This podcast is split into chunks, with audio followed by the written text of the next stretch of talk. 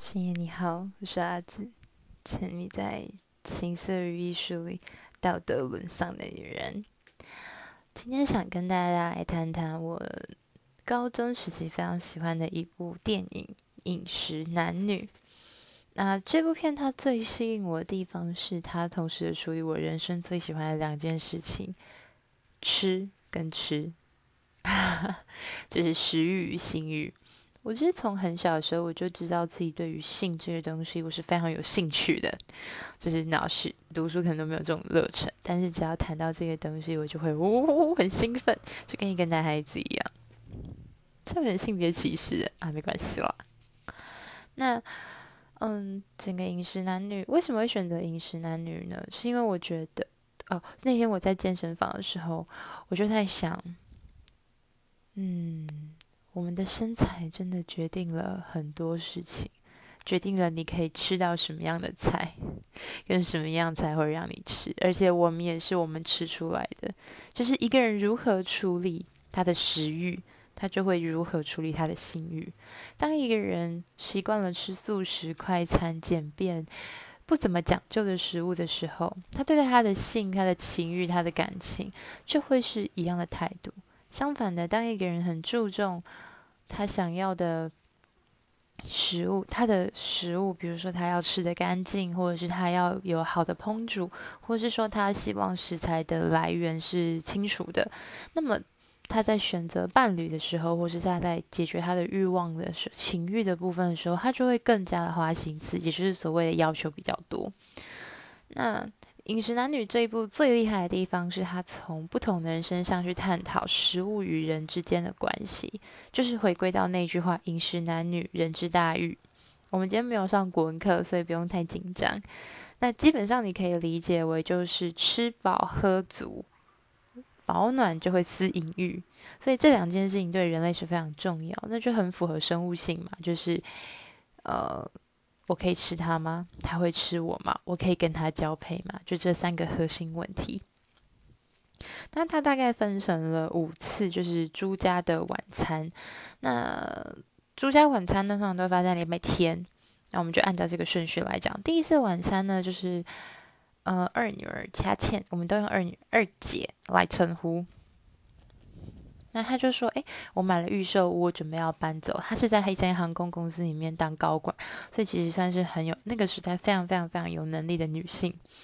然后发生这件事情之后呢，他们就爸爸就好啊，你走就不要回来啊之类的，这样也没有这么凶啦，但大概这种感觉。那到第二次吃饭的时候，这个时候乖巧的小三女儿老三，她就说：呃，我未婚怀孕了。”那但这时候也展开他的故事，就是他是在老三呢还在读大学，他在一间呃素食汉堡店打工，就是当时的温蒂汉堡，在好像在民国七十六年还七十八年的时候就离开台湾了。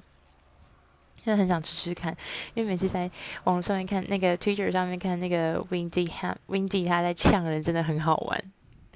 对，那三女儿她在素食店打工，她的同事就是同事呢，就有一个前男友。然后这前男友就对她死死的追着不放，这样。然后同那同事就说：“啊、我不爱他，我只是看，我很喜欢看他爱我爱得不得，然后疯狂的样子。”然后那男的就说：“他到底想要怎么样折磨我？”这样。那小女人就就冲就是趁机而入，这样。然后他们两个就发生了关系。对，所以其实你会发现，小女人对待他的爱情的方式，就跟他工作的东西是那个。Fast food 很快速、很简洁，就是这样。And that's it。然后那个时代可能就是有了小孩就要结婚，其实那个时代好多人都是这样，就是有了小孩才结婚。我觉得真的是要好好想清楚，不见得你很爱他，他很爱你，你们有小孩就要做这件事情。我觉得能养能不能养活是一件事情，第第二个是你有没有准备好，因为很多人都是没有准备好，但这没关系，这就是。三女儿的部分，到了第三次的时候呢，诶，换到那个古板保守，以为要当老处女一辈子的三女儿，呃，大女儿。那呢，这个大女儿其实，呃，她前面呢，大家从侧面的描写就会知道说，哦，她高中、大学的时候有一个同校的男生，呃，就是诶，毕业之后就直接出国，丢下了他不管这样子，然后他就彻底的对男人失去信心，然后一心的就是侍奉主耶稣，然后觉得要侍奉爸爸跟照顾妹妹们孤独终老这样。可是呢，这天他突然开始说他情书，然后呢，就是这情书就是各种撩，你知道吗？然后他就啊。聊得春心萌动，然后那个那个时候刚好又有一个体育老师带他送秋波，就觉得哦，是不是有戏？那你知道体育老师就是壮嘛，就是帅啊，起重机。那到后来发现，其实这些情书就是学生的恶作剧而已，他非常的崩溃，然后他就哭倒在体育老师的身上，然后他们两个就接吻了。对，那其实他去揭发的那一天，他就换上了，就是烫了大波浪，然后穿了。涂着大口红，穿着大红色的裙子，非常漂亮的，就是在那个操场那边大喊说：“哎，那个写情书的，你有敢有种写，就有种承认啊！”啊，其实就是从他那种很封闭的、很呃无法控制的东西里面展现出来。其实我觉得这是很难得的一件，就是他是一个，我觉得算是里面转变也很大的一个角色，就是他从一个。只能靠幻想。对，他刚刚那个前男友的故事是幻想，那是他同学的故事，跟他一点关系也没有，超好笑。就是他一个去美国留学的同学的故事，对，跟他一点关系，就只是一个为了要证明说啊，我要陪爸爸孤独终老，说服自己的一个理由。但其实他什么都没有。他，我觉得他是到最后面终于可以肯定这整件事情是会发生之后，他才主动出击。这就好像一般的。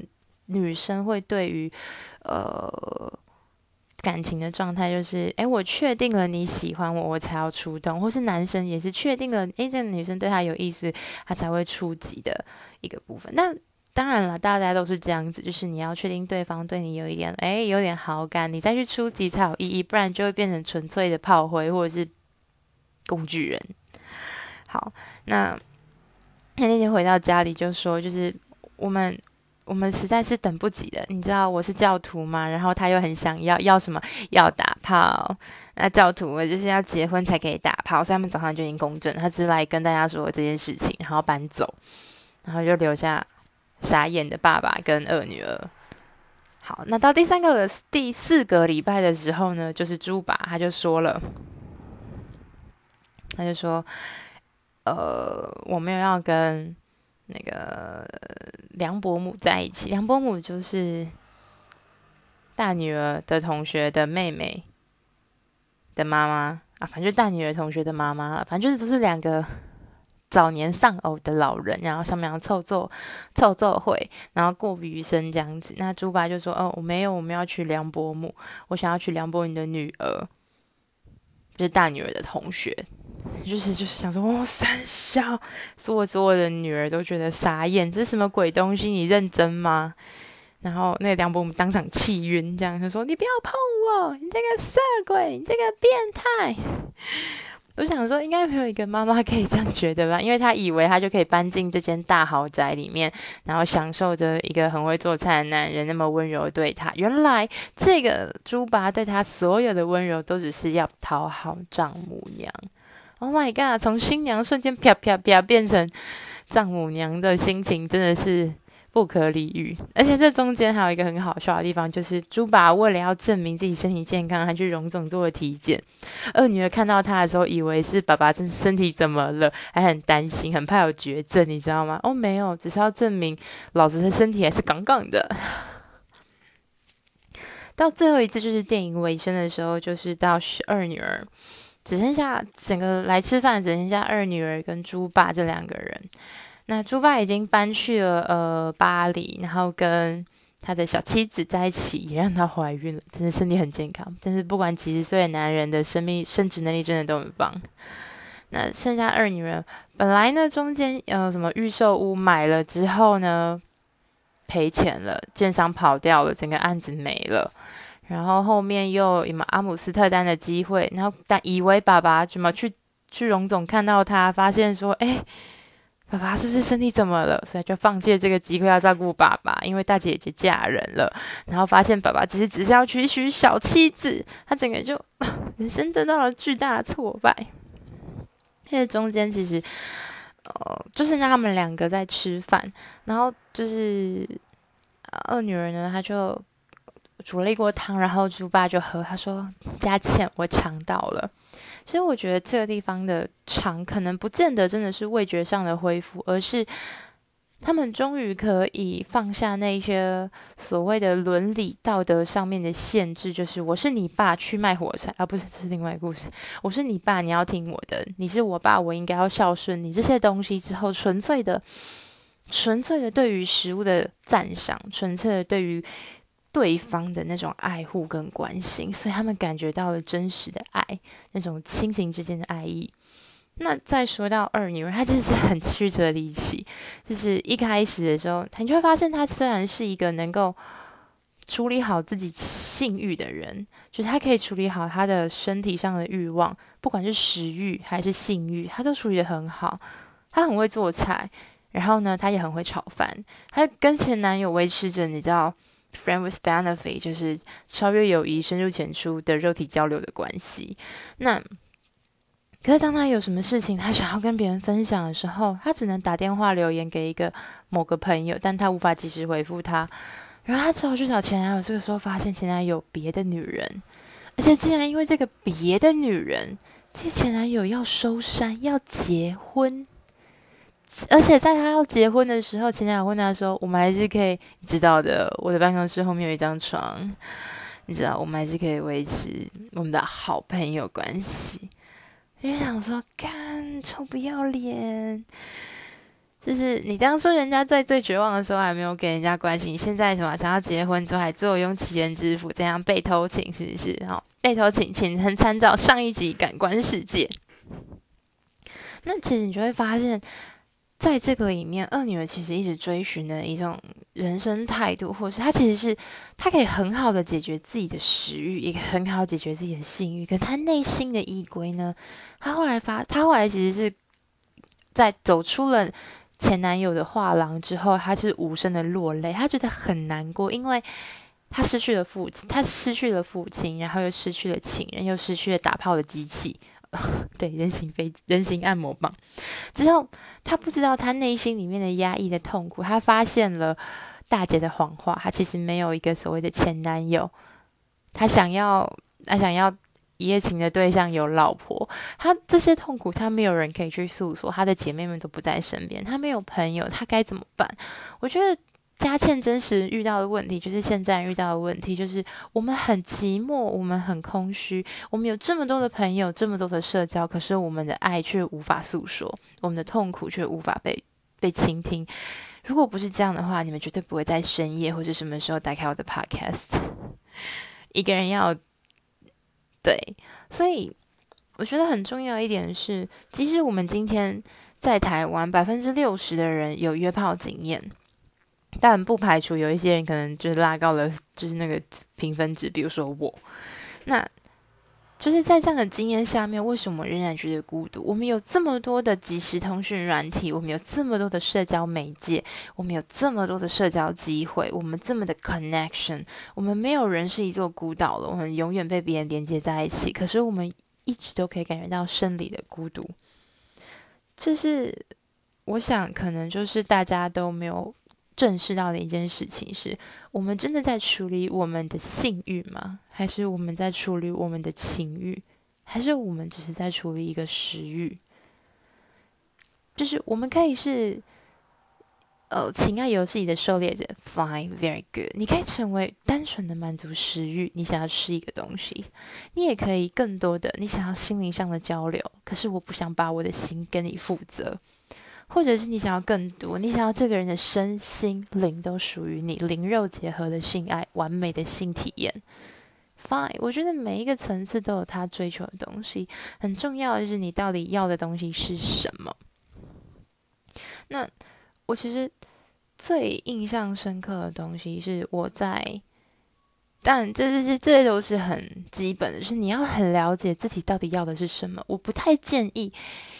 在想不清楚的时候去做，但大部分人都是想不清楚的时候才会约炮。大家都是在那种刚分手啊，或者是刚上大学啊，或者是有自己的手机呀，干嘛干嘛，就是开始这种情况下会去约炮。嗯，其实我遇过有一种人，真的是我有时候不太知道我到底是去跟你干嘛。就是很多人都会说，哦，那我先跟你。约吃个饭啊，见个面啊，看个电影，逛个街啊，都是骗笑诶。我跟你说，讲这种话的人，就是他想要满足他的性欲，可是他又不想要迁就，他想要吃的高级一点点，要符合他的菜系、他的口味，他才要入口。这没有不好，这很好，就是你坚持做你自己。可他又不直接说，他后面有一层，就是老子要跟你打炮。我就想说。诚实一点好吗，boy？就是都是成年人，所以后面要不要干嘛？又要干嘛？然后我把时间一起排给你。如果没有的话，那我要回家。他说没有，我们要看感觉，可以没有问题。你可能就是要看到现场的感觉，你才想不想干我嘛？没有问题。可是你至少要跟我说一下，你有没有这个想法？没有的话，那我后面可以排事情，我可以去健身，我可以去干嘛？我可以做我喜欢的事情，或者躺在或者在床上躺躺也很爽啊。真的很讨厌那种你问他你是不是想要跟我打炮的那种人，他就跟你说也没有一定要啦，干，然后最后裤子脱得比谁都快。我想说，对，这这是真实发生的事情。第一个发现就是我第一次遇到，就是两个人是合同意要合意性交的情况下，然后呃。这个故事是其实是很蛮久之前的。我在 Tinder 上遇到一个男生，然后他说他呢，呃，二十二岁，刚毕业，然后呢，他在当兵，然后在嘉义当兵。我就说哦，好，然后就假设说他可能是礼拜天跟我配的，他就很急切跟我加了，就是嗯，另外一个通讯软体，微信还是 Line，有点忘记了。然后呢，隔了一个礼拜，这一个礼拜他就疯狂的打电话给我。他可能不但用手机，他根本就可以用那个呃电话亭打电话给我，一直跟我聊天什么什么的，就很烦，真的很烦。然后呢，我就可是我被他身材迷惑，我就想说，一八八长得又蛮可以的，OK 啦。有点奇怪的思想也是勉强可以接受啦。事实真是告诉我们，就是。关于你自己要吃的东西，真的是永远不要讲究。好了，那时间终于来到礼拜六，他六点从嘉义搭大巴回到苗栗，呃，普里，然后再从普里开车来我家这边，然后呢，然后要带我出去，然后我们本来好像是约几点我忘记，反正我就晚了半小时，我就化妆化太久，反正我就一上车，我就跟他说：“我你可以吗？就是先确认一下，OK？就是 baby 们，就是不管男生女生，你们上车之后呢，就是你要先确认，就是对方没有上锁之前，你要先确认他你可不可以，或者你他可不可以。”那确认好 OK 之后再去。我跟你讲，我如果这件事情没有做到，对方到最后面就是说什么哦，其实你上车的时候我就觉得不行，我就会超赌烂。就是没有关系，这种话我可以自己接受，就是我可以接受打枪。毕竟你知道每个人的 type 都不一样，或是他今天就是想要吃的呃之类的一点的，没有关系，很好。我觉得坚持自己想要的风格 very good，但是你他妈要给我诚实，你要直接。你不要那边拐弯抹角、拖泥带水的，然后就问他说：“我可不可以？”他说：“哦，我是很喜欢啊。”然后就开始揉我的奶啊之类的。然后我们就去汽车旅馆嘛。好，我们去了第一间呢，客满哦，没关系，因为还蛮早的，然后还没有到退，还没有退房。然后呢，就我们到第二间，然后就进去了。然后他就开始了，然后我就想说：“哎，不错哦，就是哎。”口交熬过去了，诶，我自己也要熬过去了。那从他从后面来干我的时候，突然觉得，诶，怎么感觉不带到东西啊？他是突然软掉吗？还是什么？他就跟我突然跟我说，诶，你不是要泡澡吗？我说对啊，我们等下做完再泡。他说没关系，先休息一下。我说啊，怎么了吗？他说没关系，你先去泡澡。我就抱着一股狐疑的心态去泡澡了。然后，然后他他也来泡之后呢，我就说，诶，你是刚刚是不是射了？他说，呃。对，说没关系啦，我不会笑你，然后我是笑着说的。那说没关系啊，你就诚实说就好了。我们在泡了一下澡之后，我们就回到床上去。然后他又，哎，他 CD 超快，虽然就是然后一百八十八公分，长得算干干净净，算就是可爱小平头，然后打扮也是蛮不错的，然后声音也还可以，但就是那个尺寸上面就会有一点，OK，就是、嗯、不是我自己最喜欢的样子，但是你知道，自从我学会女上之后，再小的调我都可以高潮。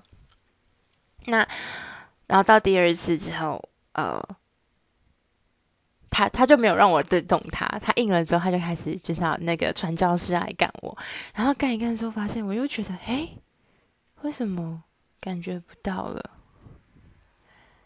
他要跟我说，我还想。再休息一下，你要不要去泡个澡？我就说，嗯、嗯，好，我就没有说话。然后就泡完澡之后，就开始滑手机，疯狂滑手机。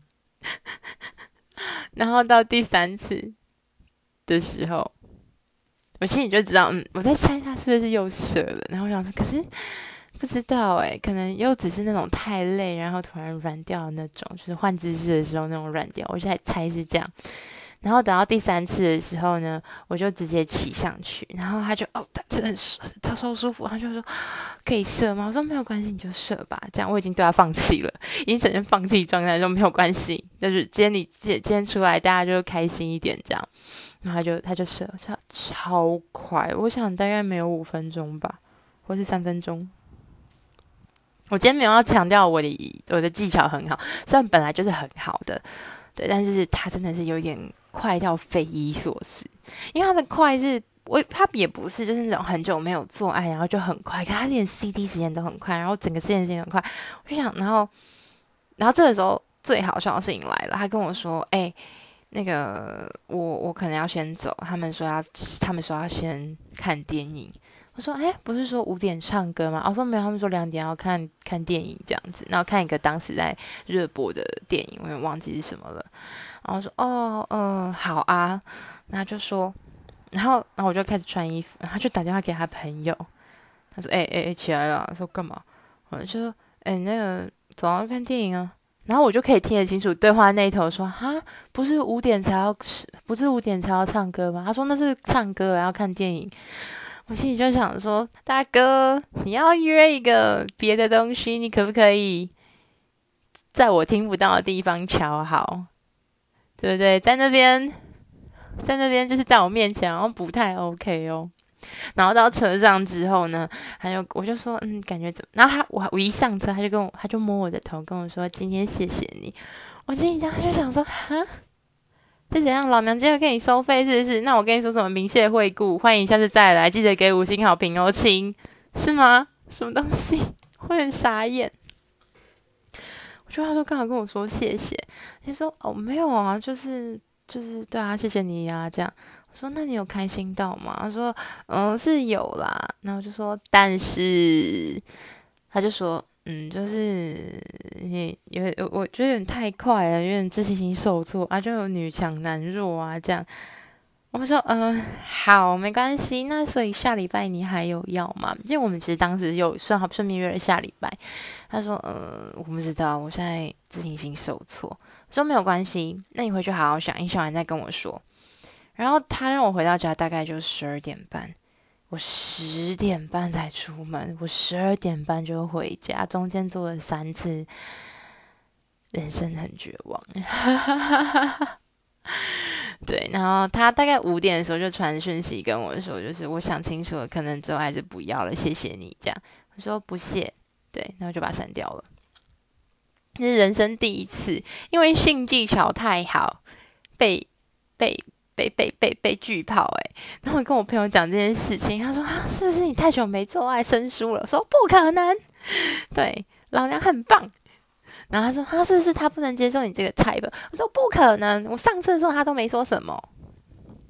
我就想说，我到现在还是不太能理解到底为什么。所以如果有什么男性听众可以告诉我，如果你遇到状况，然后你为什么这样决定，可以跟我说一下，就是去我的 IG，就是 Sex and Letter，你可以跟我说。